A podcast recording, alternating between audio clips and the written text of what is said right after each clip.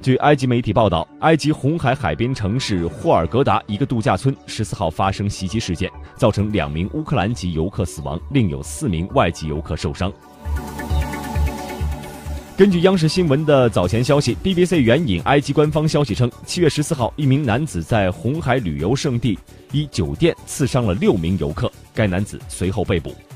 月十号开始，埃及政府延长了紧急状态三个月，而驻埃及使馆再次提醒在埃及的中国公民，切实加强安全防范意识，密切关注当地的安全形势，减少不必要的外出活动，避免自由结伴或单独来往埃及自由行。尽量通过正规旅行社参团旅游，不要脱单单独行动，不前往任何非正规的旅游景点。